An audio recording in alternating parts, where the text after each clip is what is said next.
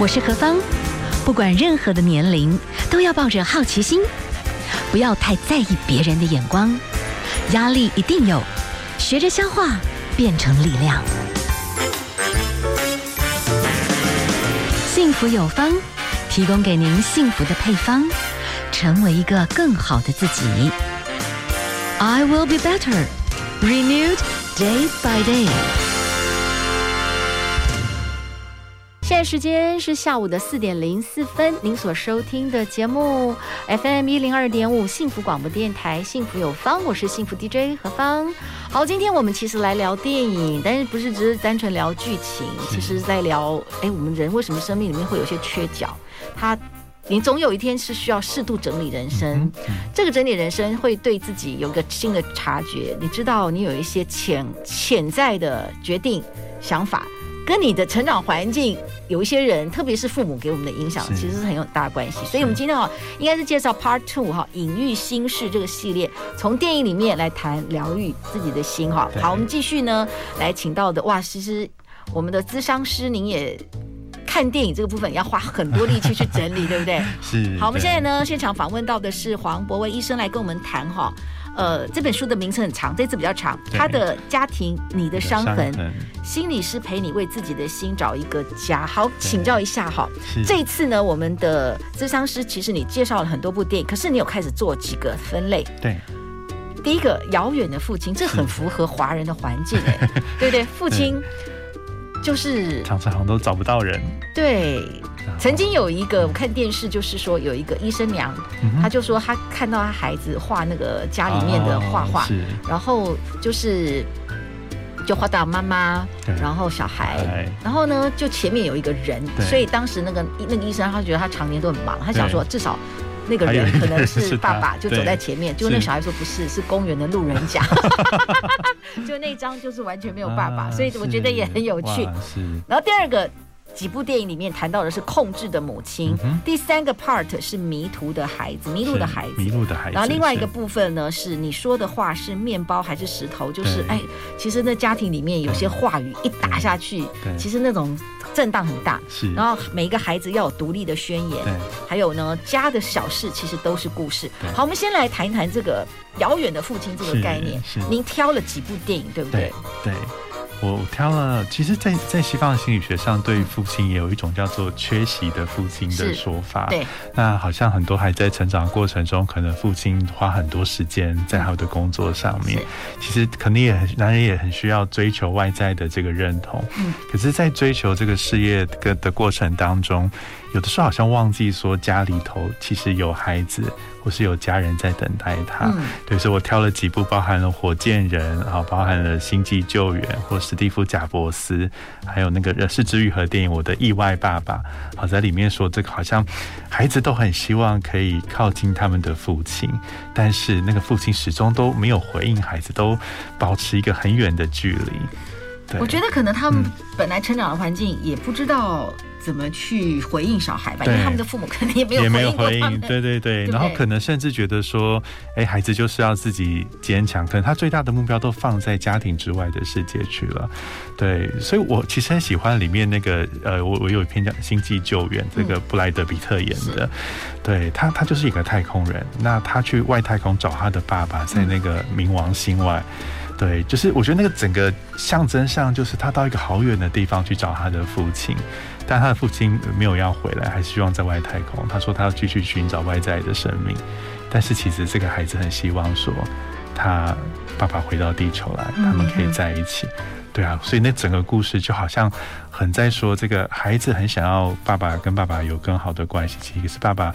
好像就是我要继续去追寻我外面的世界。其实我觉得以色列这个国家很有趣啊。我有一次采访哦，是那他们非常熟悉以色列的这个文化，有可能可能他们的这个国家非常的困难，所以他们就觉得传统非常重要。对对，所以他们的。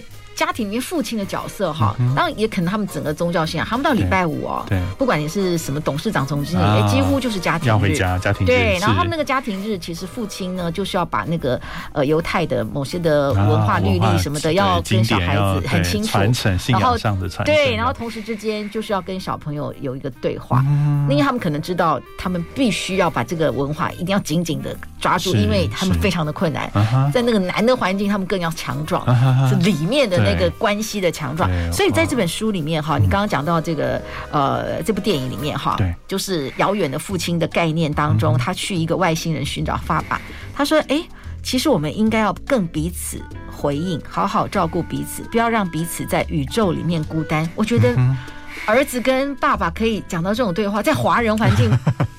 你觉得有什么建议？如果男人在这个部分要有一点点突破的话，有点突破的话，哈，对，我觉得我们现在需要知道说，其实每一个人，不管他是男孩女孩，其实都有亲密的需求，甚至很多男男孩其实把父亲会当做是一个榜样。对，对，那有的时候，呃，其实像这部电影头就是。他跟父亲的关系很疏离，其实也反映到他现在其实跟人的关系都很疏离。是是，他也没有办法去回应别人的情感，他就追逐在自己的事业当中。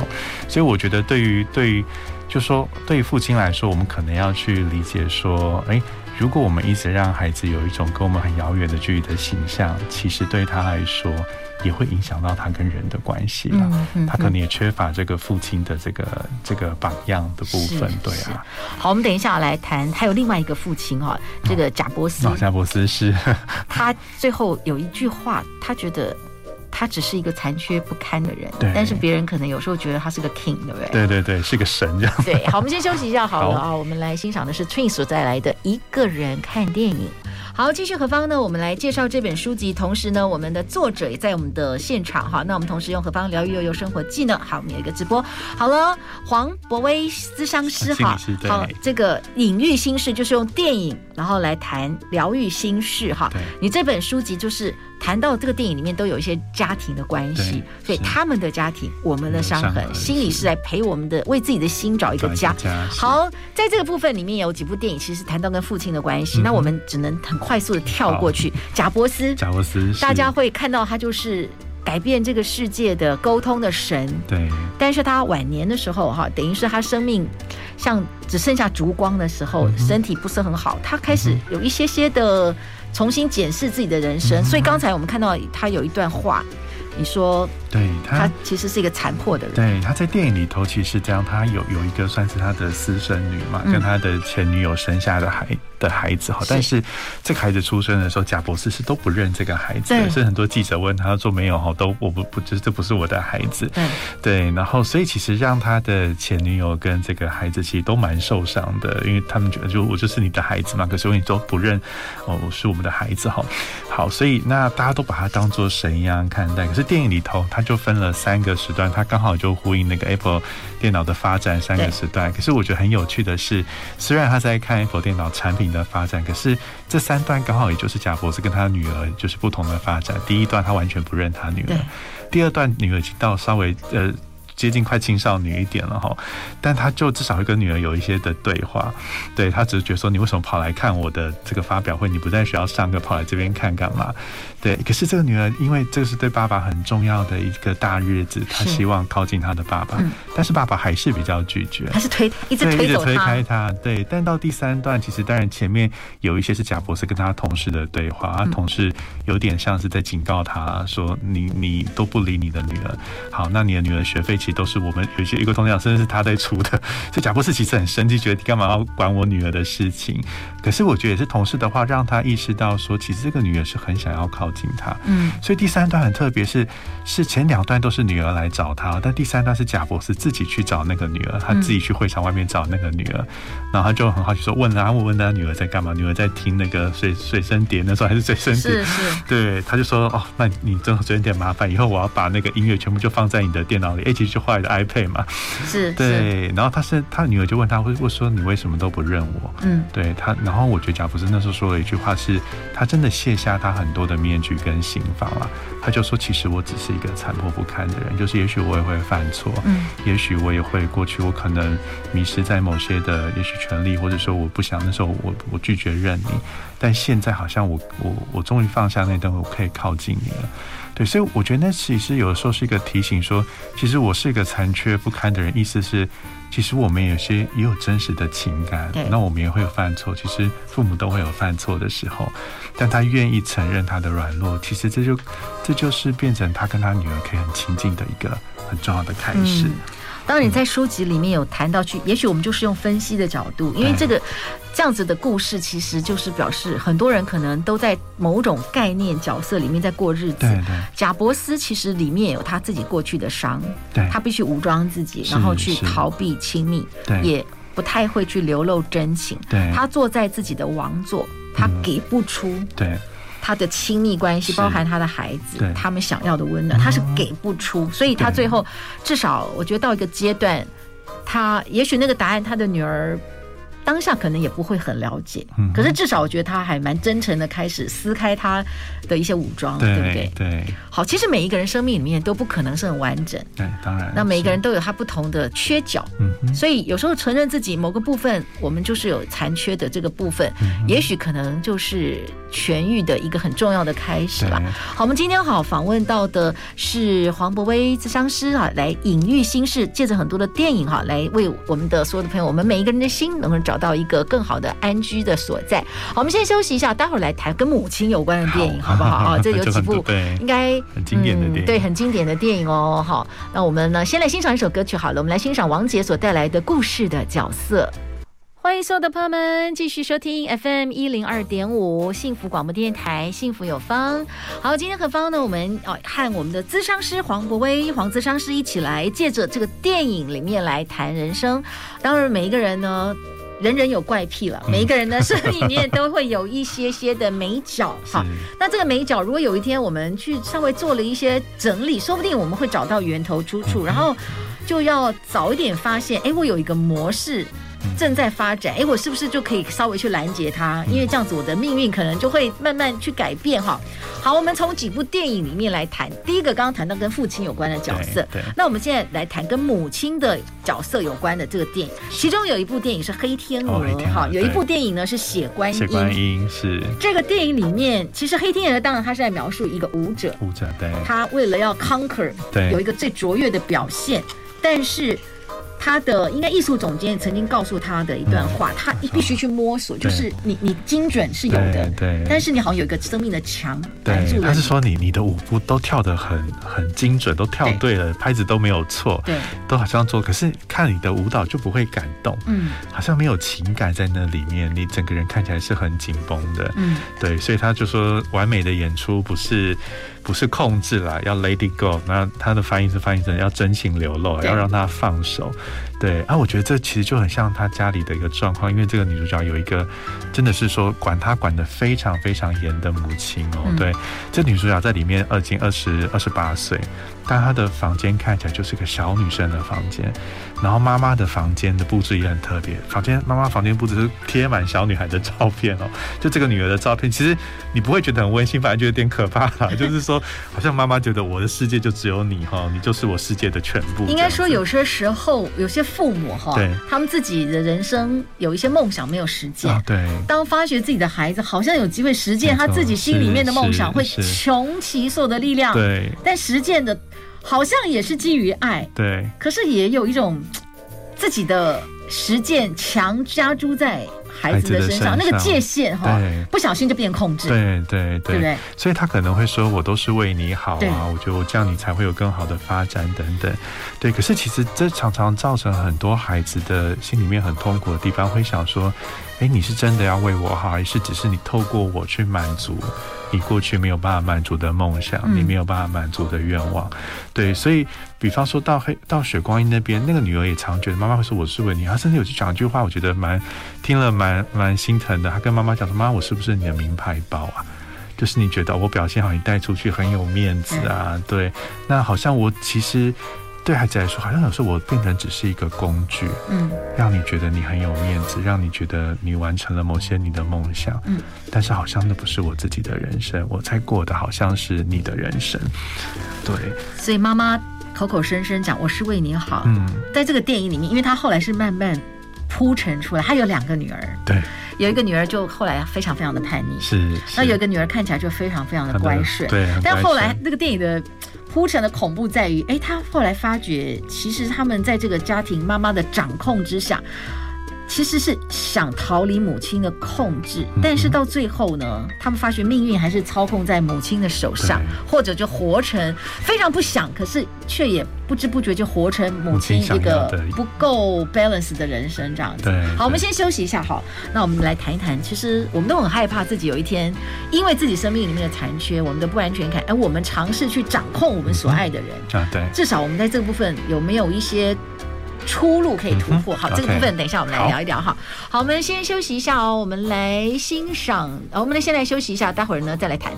FM 一零二点五幸福广播电台，幸福有方，我是幸福 DJ 何芳。我们今天哈借着电影里面来谈生命里面的一些残缺，或者生命里面的自我的察觉了，发觉哎自己生命里面的盲点，才有机会有一个新的可能。对，但新的可能。最开始就是你得了解你从哪儿来，然后你有没有一些你自己没有发现的盲点问题，你才有谈到真正的那个核心的转变。好，其中呢，当然有好几个部分啊，我先介绍其中一部电影啊，《八月新风暴》，它其实也是描述的是对母女之间的关系，然后那个妈妈很难相处，很难相处，然后那个小孩也是在一个因缘际会下，其实就回家想要陪妈妈，对，但是就在那个爸爸过世了，对对对。对。在那个互动当中，非常的可怕。是是，这可以聊一聊吗？可以啊。对，对在八月前爸爸是那个梅丽史翠普主演的电影，好，那他在这个电影中就演一个讲话非常带刺的人。其实他是很算是很难相处的一个人，然后。那我觉得电影很有趣的时候，电影里面有一句，他的梅丽史翠普的先生，呃，没过多久就过世，但是在过世前，他曾经讲过一句话，他在看书，然后看书的时候就翻到一个书里的一个句子，他就念了那个句子，念了好几遍，叫做“我们都围绕着带刺的梨树旋转”。哎，其实是就好像破题哦，整部电影都在讲带刺的梨树就是这个主角，因为他讲话都不顾别人的感受。比方说，他女儿呃的女婿，他他其实他女儿跟女婿就是分居了，对，然后他。就在大，就是整全家人的聚饭的饭桌上，就直接问他女婿说：“你是不是？”欸、他他女女儿没有讲了哈，他就直接问他女婿说：“哎、欸，你们是不是分居了？”哇，所以大家都很尴尬。女儿说：“女女婿说对。”然后妈妈去问：“是不是有年轻女人的介入？” 女婿也说：“对。”好，那你看这个女儿当下就蛮难受。可是妈妈就跟他讲：“你看吧，你没有机会了。女人越大，就是越没有魅力。”对啊。哇，所以他就是家人，其实越相处就觉得越痛苦。那他们很想爱他，但是，呃，越靠近他，自己只会受伤更深。其实这算不算是里面的不安全感的掌控？有时候借着这种羞辱自己的小孩。嗯哼。也好像想把小孩打到一个可以更靠近我，就是好像你没有我不行。对对啊，所以就是在你这个电影里面，虽然有好我们有不同的跳跃，都是有一些母亲，你说写观音也好，对，这些有的是感觉上表面上看起来非常的温润，嗯，但是里面你说那个就是带刺的梨树，对，很多时候我们内心如果没有处理好，没没有发现自己。我们不同层面就是带刺的梨树，别人就是一直不断的被刺伤嘛。对对。那我们我在猜想，因为这部电影哦，这个妈妈有些时候她当下，我觉得她知道，嗯，但是她自己带刺，但是她后来还是忍不住重炮刺伤她的孩子，直到。他想赢吗？他想，我觉得他就是不安全感的，想要做一个不是很健康的操纵。嗯哼。但是最后他的孩子其实长大了。嗯哼。嗯。有些小孩就像那个血观音里面有两个女儿，有几个就完全的崩坏了。对对。那有的小孩最后就是 OK，我知道我要自由的办法就是我爱你，但是我要离开你。我们保持距离，保持一个界限。对，所以其实有的时候我也常讲说，如果你感觉到你的跟你的孩子很疏离，其实也许那就是一个我们先觉察是不是我们在关系。其中给了他一些，嗯，他有点难以承受的压力。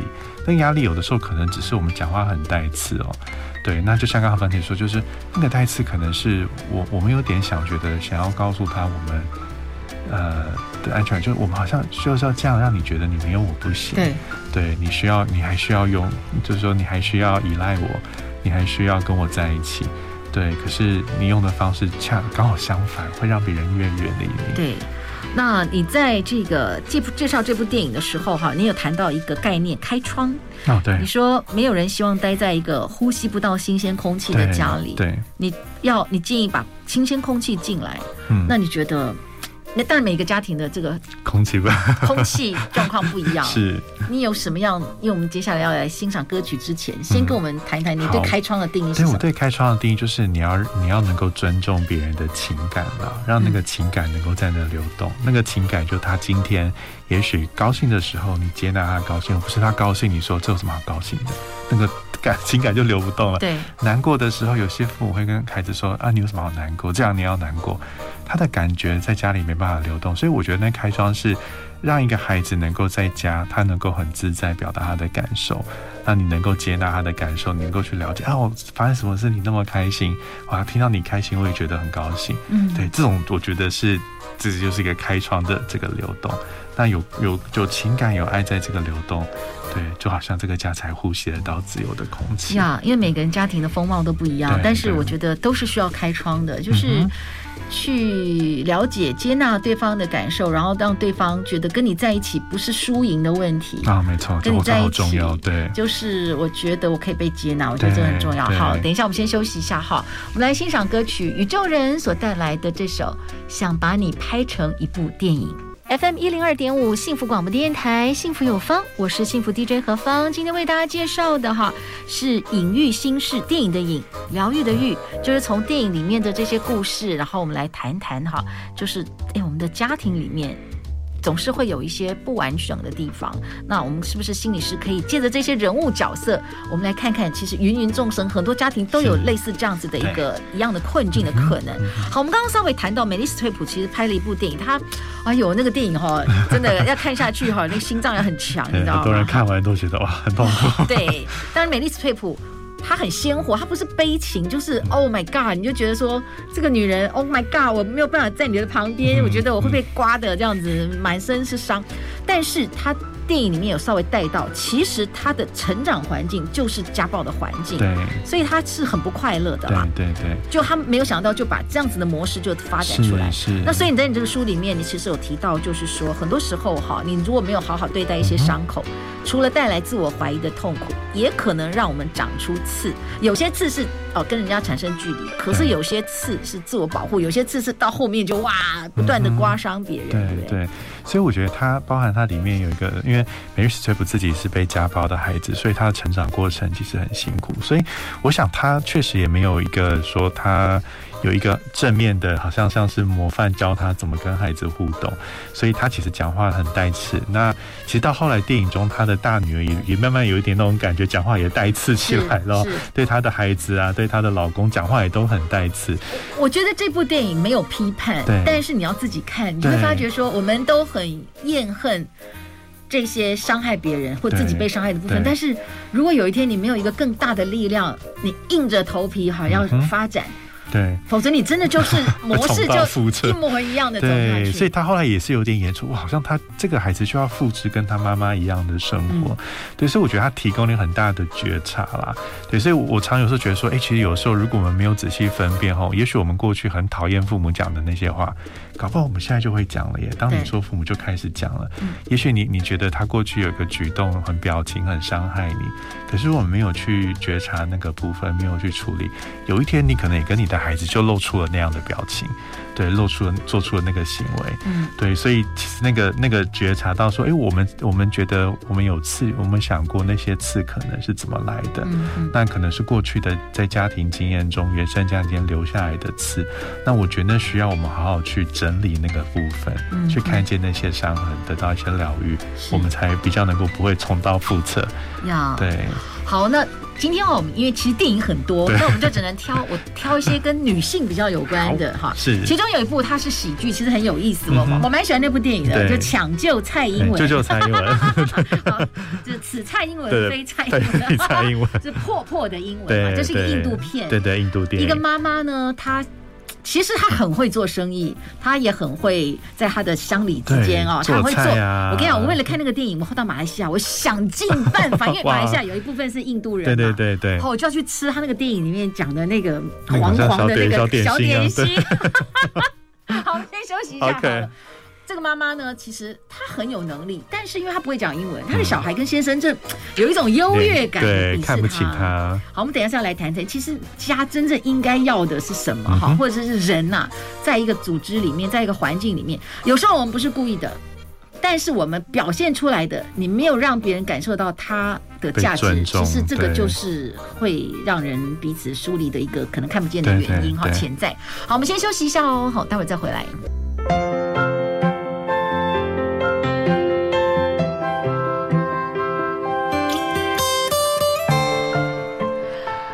时间是下午的四点四十九分，您所收听的节目 FM 一零二点五幸福广播电台，幸福有方。好，今天呢，何方我们请到了咨商师黄博威黄咨商师来介绍他的新作品。呃，我们的咨商师非常的善用那种电影的故事，因为电影其实就是人生，就是角色。有时候你看，然后再透过一些的导读，我们可能会更明白哦，我们可能发生了什么事。因为每一个人生命里面不可能是完美，但是我们求更美好的完整。其中哈，在你的那个系列里面，你谈到的就是说，哎，我们很多时候讲的话是石头，会一直扎人，你知道吗？嗯。嗯，那抢救蔡英文这部电影其实很有趣，是一个女士，印度的女士。他在他的家庭，他们家族应该算是比较高阶的哈，嗯、高种姓的那种。他的先生好像就在外商公司当高阶主管。对，他们很重英文，但是他英文不行。对，所以他们本质上他都可以感觉到他的女儿跟先生有一种优越感，觉得、嗯、这个妈妈就是瞧不起他，就是家庭主妇。可是他妈妈其实非常善于做生意，我就讲他很会做一种印度的甜点，然后他很会卖，你知道吗？这是一种很厉害的能力。